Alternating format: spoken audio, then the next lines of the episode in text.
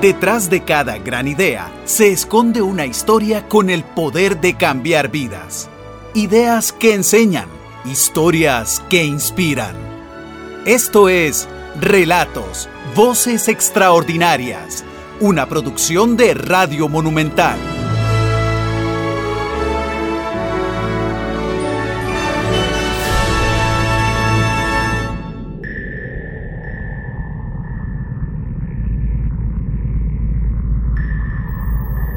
Primer encuentro con los videojuegos eh, tendría que remontarme a principios de los noventas, eh, con escasos 4 o 5 años. Gracias a mi hermano mayor, en realidad, tengo que darle el crédito. Y fue pues con el clásico Atari, de ese que incluso había que, que pegarle una especie de, de, alambre por atrás del tele para que agarrara la señal y todo. Tele también escasas 12 pulgadas, pequeñito, pero en ese momento no importaba, a diferencia de ahora que todo tiene que ser IMAX si es posible. En ese momento lo único que importaba pues era la diversión. Eh, recuerdo que el Atari llegó a mi casa gracias a un vecino que ya había dado el próximo paso, que en ese caso era al NES, a la, consola de Nintendo. Y pues como es costumbre en esta industria, de ahí se hereda la consola anterior, en este caso el Atari. Eh, lo conectamos, el papá del vecino tuvo que llegar a ayudarnos porque bueno, mi papá en esas cosas no, no es muy ágil que digamos. Eh, y nosotros pues en ese momento tampoco, era la primera vez, eh, en mi casa no eran como muy amigos de ese tipo de, entretenimiento, más que todo pensando pues que, que es un distractor, de que es lo común, ¿verdad? Eh, pero bueno, nos, nos, nos, dieron el permiso y súper ilusionados como si se tratara de... O sea, ese es un evento que, que, que cambia vidas, por lo menos en, para un niño es sumamente importante. Eh, pues lo logramos conectar después de una gran batalla. No se me olvida el gancho incluso. El primer juego también creo que no podía ser otro que Pong, el, facilito. Este, de, la bolita con, la, con las dos barritas, no permitir que se, que se escape de la pantalla. Eh, un clásico, creo que pues, pues todo gamer, e incluso no gamer, tiene referencias sobre Pong el control, pues el, el, de palanca, que ya no se ve o se ve muy poco, las consolas de hoy en día han dejado atrás eso, por lo menos el joystick que es sumamente pequeñito, en aquel momento pues es una palanca grande, podría tal vez compararla, obviamente no, no, no tan grande, pero con la de un carro, de las marchas de un carro, y un par de botones, eso era todo. Creo que también ahí encierra eh, cierto romanticismo porque eh, era una época en que todo era más sencillo. Hoy en día un control está lleno de botones y para poner una consola o un juego hay que conectar cinco cables y todos los settings y todo. En aquel momento pues era conectar, encender y empezar a jugar. Y recuerdo pues fue un día que sin duda alguna nos marcó a mis hermanos y a mí. Jugamos por horas ese primer día nada más, ¿verdad? Porque ya después sí era bastante regulado. Pero sí, pues el, Atari fue el primero. Eh, eh, considero que fue la mejor manera de ingresar a ese mundo porque ya después dar el paso al, NES y al Super NES y así sucesivamente es, es, es, una evolución que es importante cumplir, por lo menos para, para un niño y que se está abriendo hacia ese mundo de los videojuegos y para que también sea la importancia que le damos hoy en día. Bien, soy Javier Zúñiga y soy un gamer. Para mí un gamer es una persona que disfruta los videojuegos en general. No considero que tenga que tener eh, cierto estatus o cierto nivel. Eh, sí hay una diferenciación entre un jugador casual y un jugador hardcore, como se dice popularmente. Pues el casual es alguien que puede jugar una hora a la semana, un par de horas a la semana, y el hardcore es alguien que sí prácticamente necesita jugar todos los días o por lo menos se motiva a hacerlo todos los días. Un gamer también es una persona que disfruta un medio interactivo, porque esos son los videojuegos, un medio que nos permite pues ingresar a un mundo completamente distinto, pero a diferencia de las películas nos permite ser parte de él, interactuar con personajes, inclusive en la mayoría de ocasiones ser el personaje principal que es algo muy importante porque es lo que termina pues consumiéndonos a fin de cuentas. Los videojuegos creo que es una de las formas de entretenimiento más populares a nivel mundial, por supuesto. Eh, tiene ciertas implicaciones negativas y positivas como todo, creo que en eso no hay eh, mucha diferencia. Entre las negativas, pues siempre se ha señalado el, hecho de, crear cierto espectro antisocial. Eh, se señala que un gamer pues no tiene mucha actividad social, algo que ha venido cambiando también pues gracias a la evolución de los mismos videojuegos, porque el hecho de poder jugar en línea te permite interactuar con otra persona, inclusive yo desde acá en Costa Rica puedo interactuar con alguien que esté jugando en China. Entonces creo que poco a poco se va rompiendo ese paradigma. En el caso de los niños, pues se ve como un distractor fuerte a la hora de los estudios principalmente, pero creo que es algo que se puede controlar eh, fácilmente imponiendo una especie de horario para jugar, por ejemplo. Y es parte de, de la madurez que uno va adquiriendo, ¿verdad? También ya después dependerá de uno. En mi caso nunca fue un problema. Aquí estamos, vivitos y coleando, profesionales, etcétera, etcétera. Así que no, no es bueno, siento yo, que lo vean así. Eh, pues como todo, hay que darles oportunidad medir esas consecuencias. Pero también están las buenas, que yo podría señalar, este, por ejemplo, desde algo como aprender inglés, desarrollar eh, eh, un segundo idioma, pues por lo menos hace 20 años, 15 años, todos los juegos estaban en inglés, ya hoy en día muchísimos son traducidos al español, pero en aquel momento costaba mucho, así que eso es algo muy positivo. El desarrollo de la imaginación también, los videojuegos, obviamente eso es una parte fundamental que, uno desde niño puede ir desarrollando al, involucrarse en diferentes mundos. Eh, por ejemplo, un juego como Mario Bros, que es el más conocido por, posiblemente a nivel eh, popular, es la mezcla de un fontanero italiano, bigotudo, pequeñito y regordete que va a salvar a una princesa de un príncipe dragón. O sea, si, si lo decimos así sobre las olas no tiene mucho sentido, pero a la hora de jugarlo tiene muchísimo sentido y ya es un mundo que no nos imaginamos de una forma diferente. Si hoy en día Nintendo decidiera cambiar su estilo completamente sería un golpe muy duro para todos los que ya estamos acostumbrados. Eh, otro ejemplo podría ser eh, la leyenda de Zelda también, o sea, es un mundo sumamente vasto que hasta podría compararse con otros como El Señor de los Anillos, por ejemplo, guardando las distancias del caso, pero es un mundo sumamente grande, el héroe con la princesa, viajes en el tiempo, es decir, un videojuego no es solo generar algo que al estrepar un botón pegue un brinco, también atrás tiene una historia, eh, un trasfondo sumamente importante para muchas, muchas generaciones. Así que me parece un medio muy importante para desarrollar, desarrollar perdón, distintas características. Eh, ojalá desde niños, pero también lo importante es que es un medio que no discrimina. Yo puedo jugar eh, junto a mi sobrino de 5 años y junto a mi papá de 60, que fue algo que recientemente desarrolló mucho el Nintendo Wii eh, que podíamos ver hasta abuelitas de 80 años jugando y divirtiéndose. Y al final de cuentas creo, por lo menos para mí, esa es la conclusión más importante, es divertirse, es entretenimiento, más allá de que hoy en día se busca mucho pues los gráficos ultra 4K HD, al final de cuentas lo importante es divertirse. Bueno, sin duda alguna creo que los videojuegos eh, son un punto de encuentro eh, importante. Eh, mencionaba anteriormente, hace muchísimos años la manera de jugar un multiplayer, como se conoce hoy en día, era ir a la casa del vecino, del primo, del amigo, ocho personas en un solo tele con un par de controles y, jugar toda la tarde un torneo, eliminaciones. Hoy en día eso se puede lograr a través de internet, pero personalmente considero que no es lo mismo. Yo disfruto muchísimo más seguir reuniéndome con mis amigos eh, en una sala eh, y jugar partidos de fútbol o carreras eh, de Mario Kart o cualquier juego que sea. Lo disfruto muchísimo más, pero por supuesto que la otra manera es importante para abrir puertas también a otros mundos.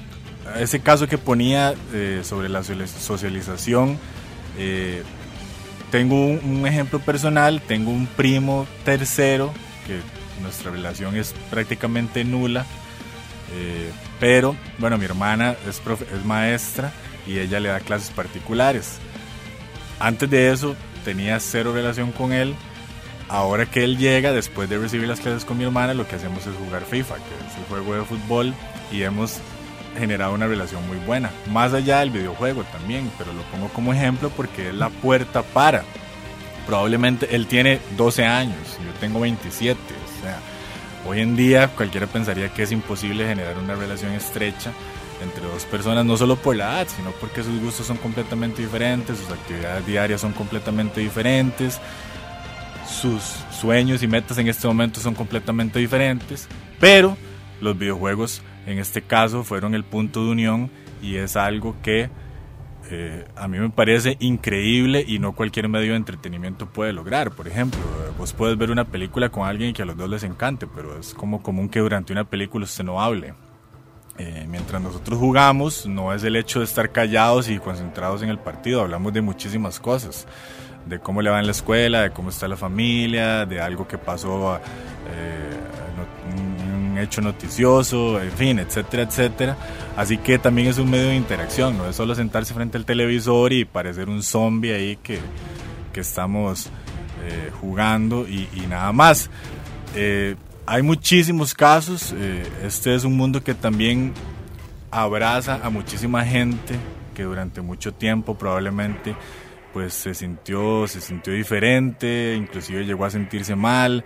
Eh, hoy en día podemos ver muchísimos eventos y convenciones que, les abren sus puertas y les permite ser ellos mismos, que al final de cuentas yo creo que es lo más importante, ser uno mismo, porque a veces ser determinado como alguien que le gustan los videojuegos o el famoso geek eh, se puede ver con una connotación negativa y mucha gente se siente así y se siente mal por ello. Pero hoy en día todos esos espacios que se han abierto para ellos precisamente, pero también para dar a conocer la cultura y todo lo que implica y que no es como generalmente se ve, al menos desde el punto negativo, eh, siento yo que ha abierto muchas puertas para que esas personas se desarrollen en muchos ámbitos, pero principalmente el social. Es, es el punto de encuentro, como mencionaba anteriormente, de muchísimas personas, ya sea en vivo o en línea, eh, personas que en su charco, como se dice popularmente, se desinhiben, eh, se, arriesgan o se motivan a vestirse de su personaje favorito, a conversar con personas que nunca antes hubiesen, se hubiesen atrevido eh, a inclusive desarrollar otros temas a partir de los videojuegos, porque no es que un gamer o un geek solo pueda hablar de videojuegos o cómics, películas o series, que son temas que se relacionan comúnmente con ellos, pero ese es el punto de partida. Yo creo que es importante entenderlo, es importante abrazarlo y darles ese espacio. Eh, si desde jóvenes pues deciden eh, involucrarse en este mundo, apoyarlos y comprender de qué se trata este mundo y conversar con ellos también, principalmente con los niños y los jóvenes, todas las implicaciones que tienen los videojuegos, pero nunca cerrarle las puertas por el hecho de, pensar que es eh, algo malo o algo que va a distraerlos de sus, metas principales. Puedo asegurarles que es un medio muy importante para generar pues un círculo social en muchos casos, eh, para quitar miedos en otros, en fin, muchísimas cosas positivas que, nos otorgan los videojuegos. Bueno, series de videojuegos hay muchísimas, eh, eso es otro aspecto muy importante, creo que hay para todos los gustos. En mi caso, eh, mi serie favorita es The Legend of Zelda. Open your eyes.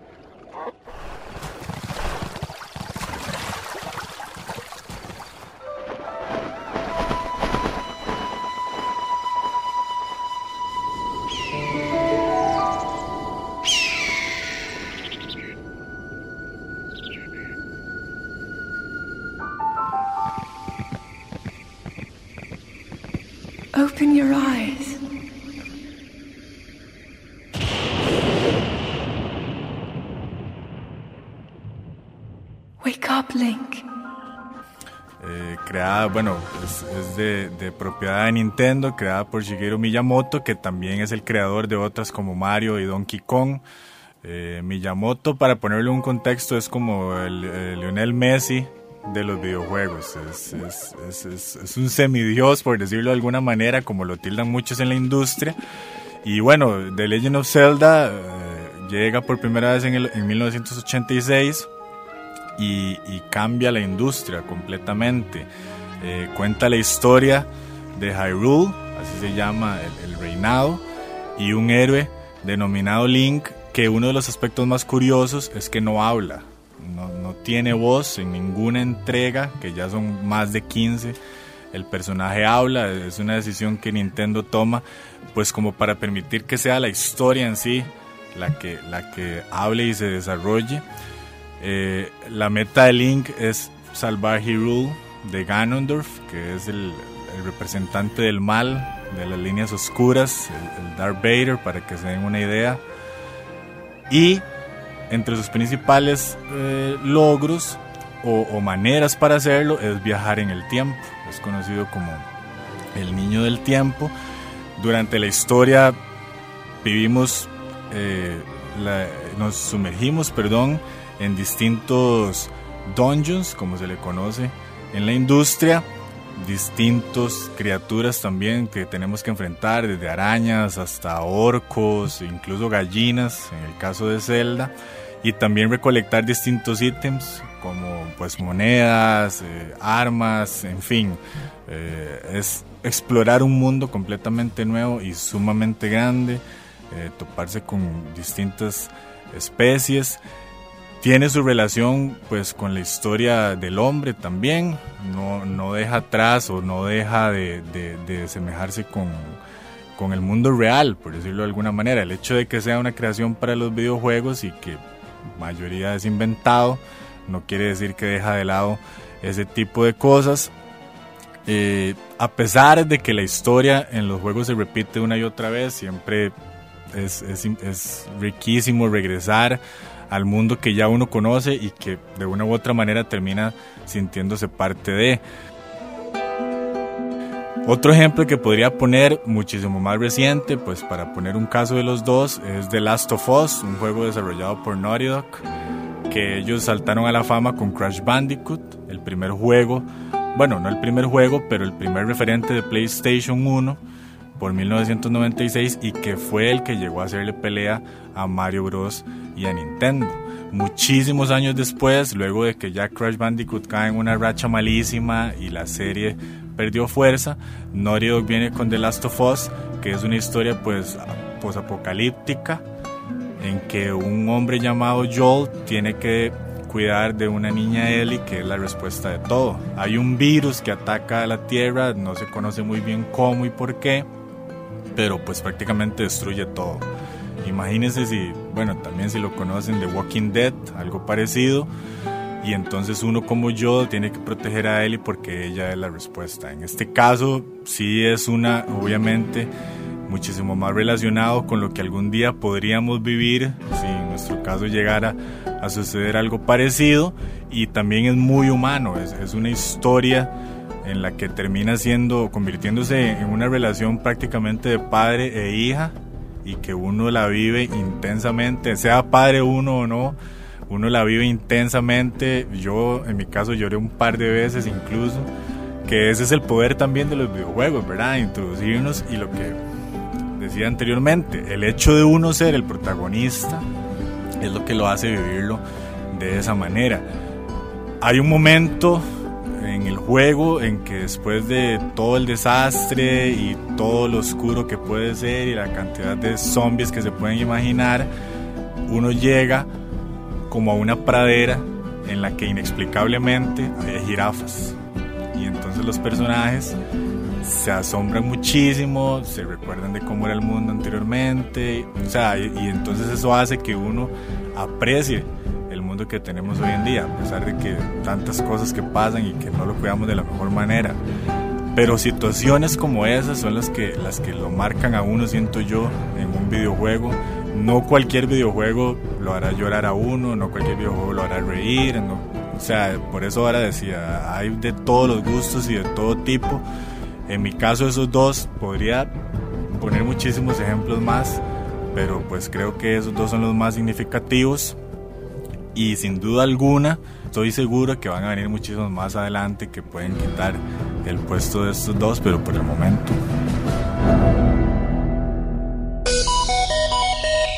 Yo considero que un juego es bueno cuando uno se divierte, independientemente, a ver, hoy en día eh, a la hora de hacer una reseña, todos los medios especializados eh, te van a dividir en gráficos, en historia, en jugabilidad, en fin, en opciones en línea.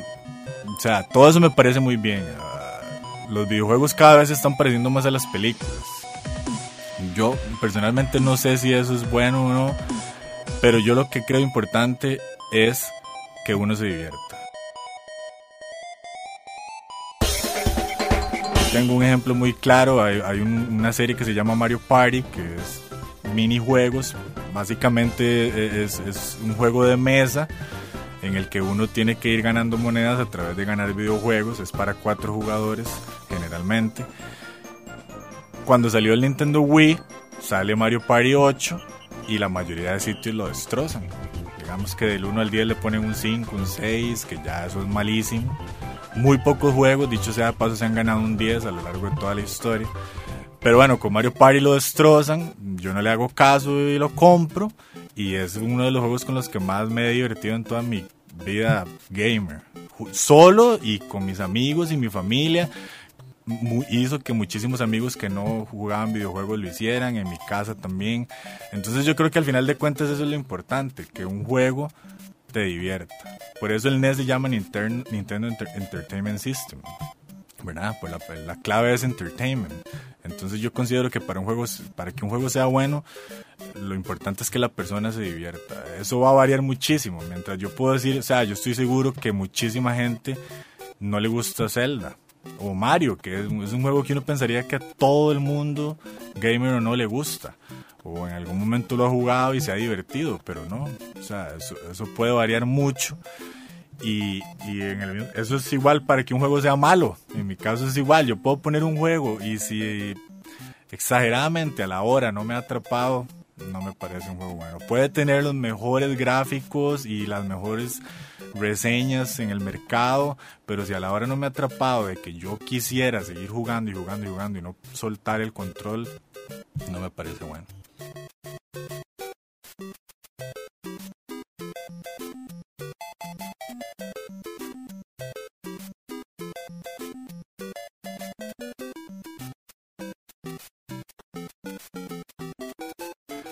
Un gamer verdadero, por decirlo de alguna manera, no debería casarse con una marca. Siempre vamos a tener una predilecta, como en todo. Creo que todos tenemos una, un cereal predilecto, un restaurante predilecto, una marca de ropa predilecta, no sé, por poner algunos ejemplos. El gamer que se cierra, siento yo, pues pierde, inmediatamente pierde. Eh, eh, creo que la fórmula, en mi caso la fórmula que he aplicado los últimos años, obviamente de las manos con las posibilidades, porque tampoco es que los videojuegos son muy baratos, ¿verdad?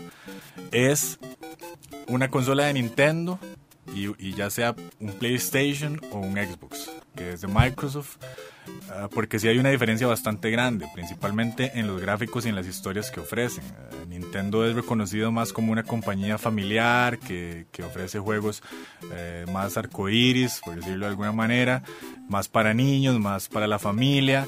Eh, historias muchísimo más sencillas, en fin, eh, Mario es simplemente ir saltando y rescatar a la princesa, siempre es lo mismo, Bowser llega y se la lleva y hay que ir a rescatarla, eso es todo.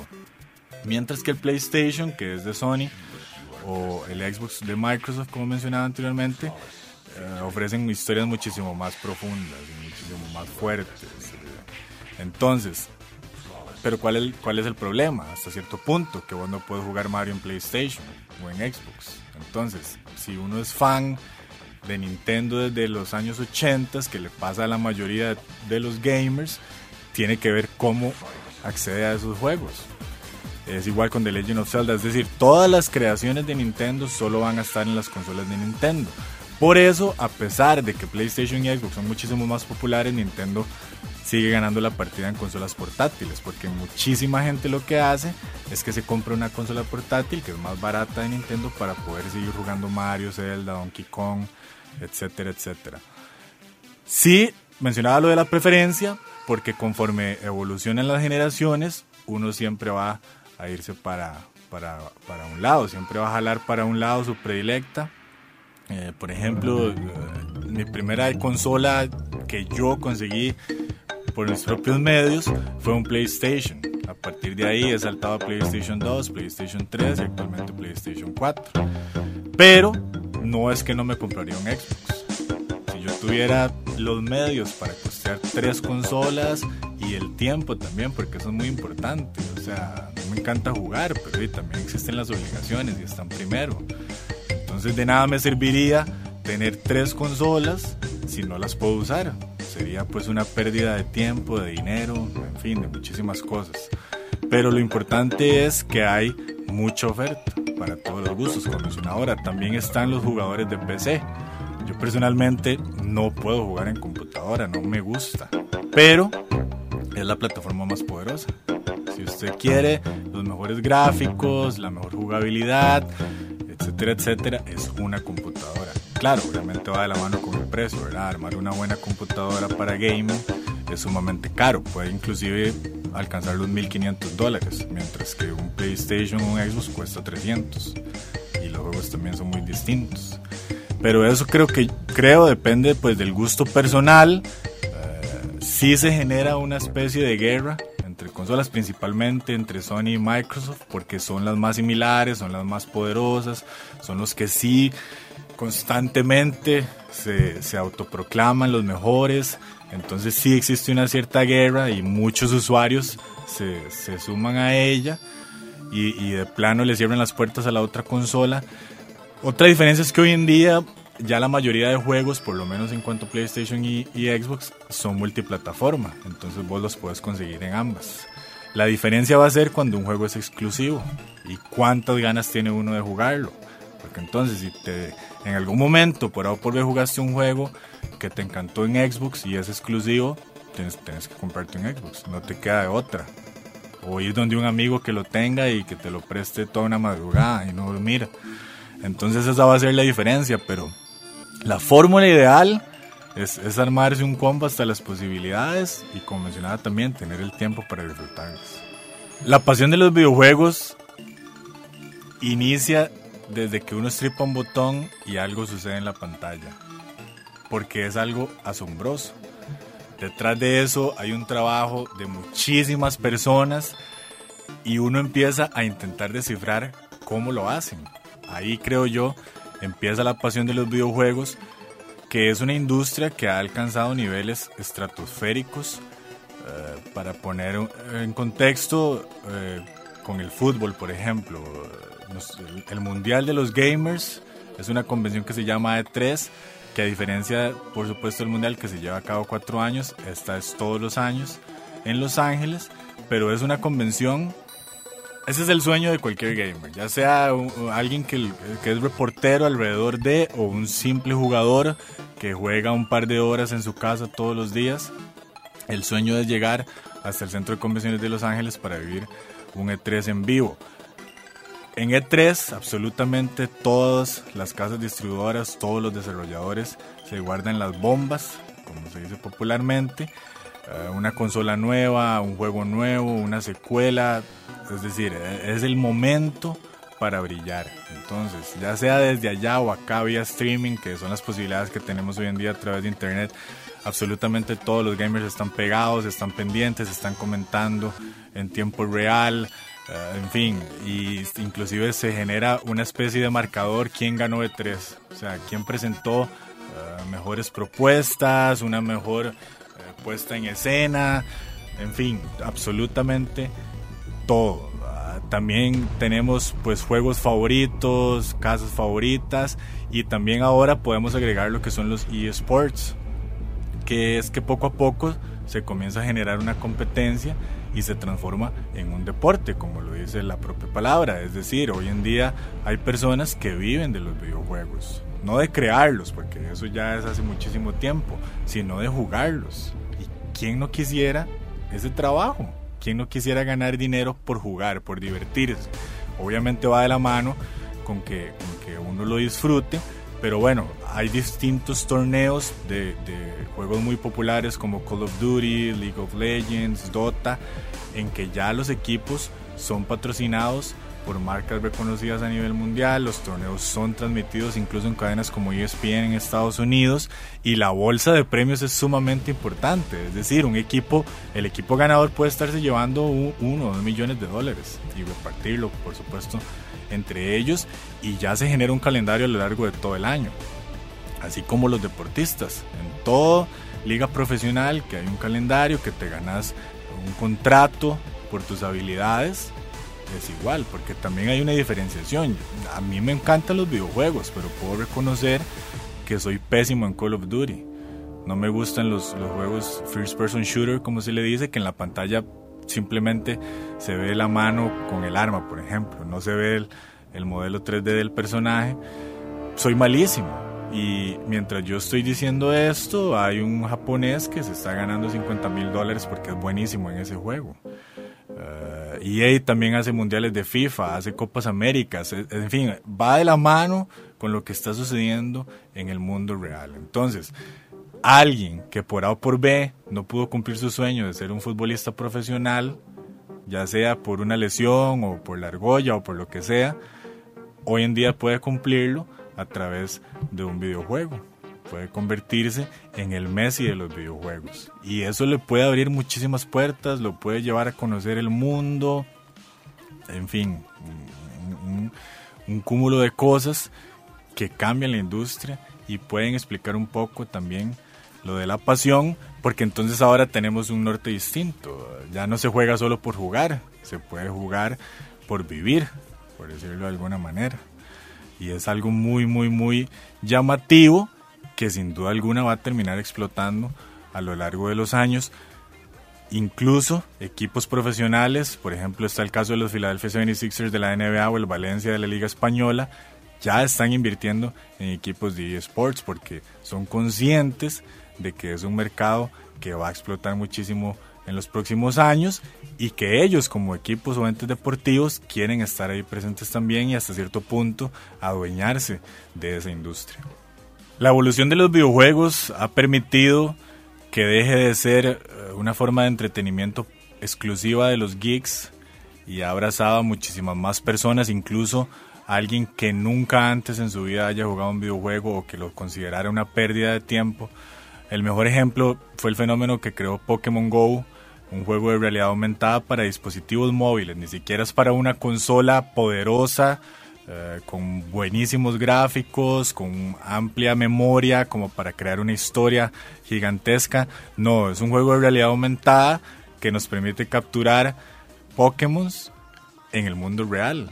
Esa mezcla genera atracción inmediata para cualquier persona, independientemente de que tenga un pasado gamer o no Acá lo vivimos en Costa Rica, era el segundo país con más búsquedas en Google de Pokémon Go detrás de Holanda, a pesar de que el juego ni siquiera había salido.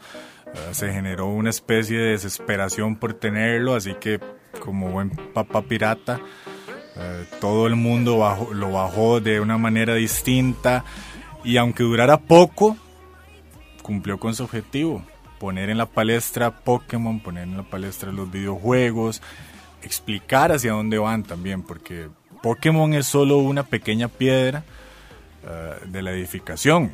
La evolución de los videojuegos ahora va para la realidad virtual.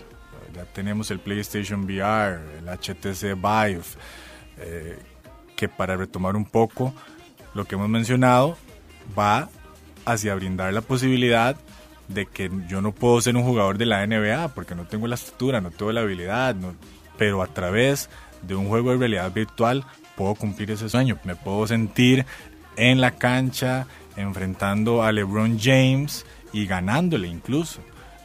Ese tipo de videojuegos creo yo es lo que va a terminar de enganchar a muchísima gente que hoy en día no forma parte de, porque es eso, eh, conforme más cerca o conforme más se borra el límite entre, entre la realidad y la ficción en este caso es muchísimo más atractivo.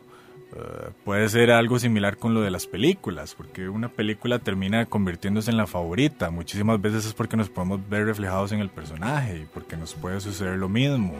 O, una película basada en la vida real, es las que termina apelando a los sentimientos.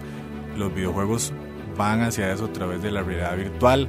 Ahorita están pañales, no es eh, la mejor forma tal vez de ingresar pero en unos años, sin duda alguna, o sea, eso va a ser una locura y, van a ver a muchísima gente con una especie de casco en la cabeza y viendo algo que no está en la sala de su casa, pero la persona lo está viendo y está interactuando con.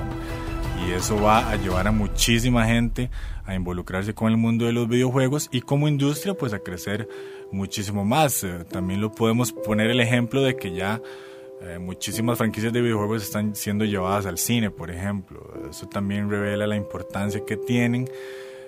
Por supuesto que a un nivel comercial, pero también a un nivel personal y sentimental para las personas. Eh, las historias pueden ser para atrapar a la gente. Va a ser una manera, muchísima gente va a ver primero la película y si la historia le, atrapa, va a ir a, puede ir a buscar el videojuego y viceversa.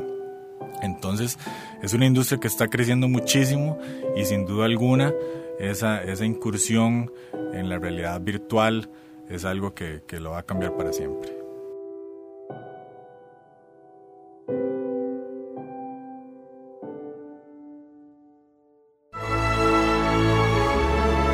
Ideas que enseñan, historias que inspiran.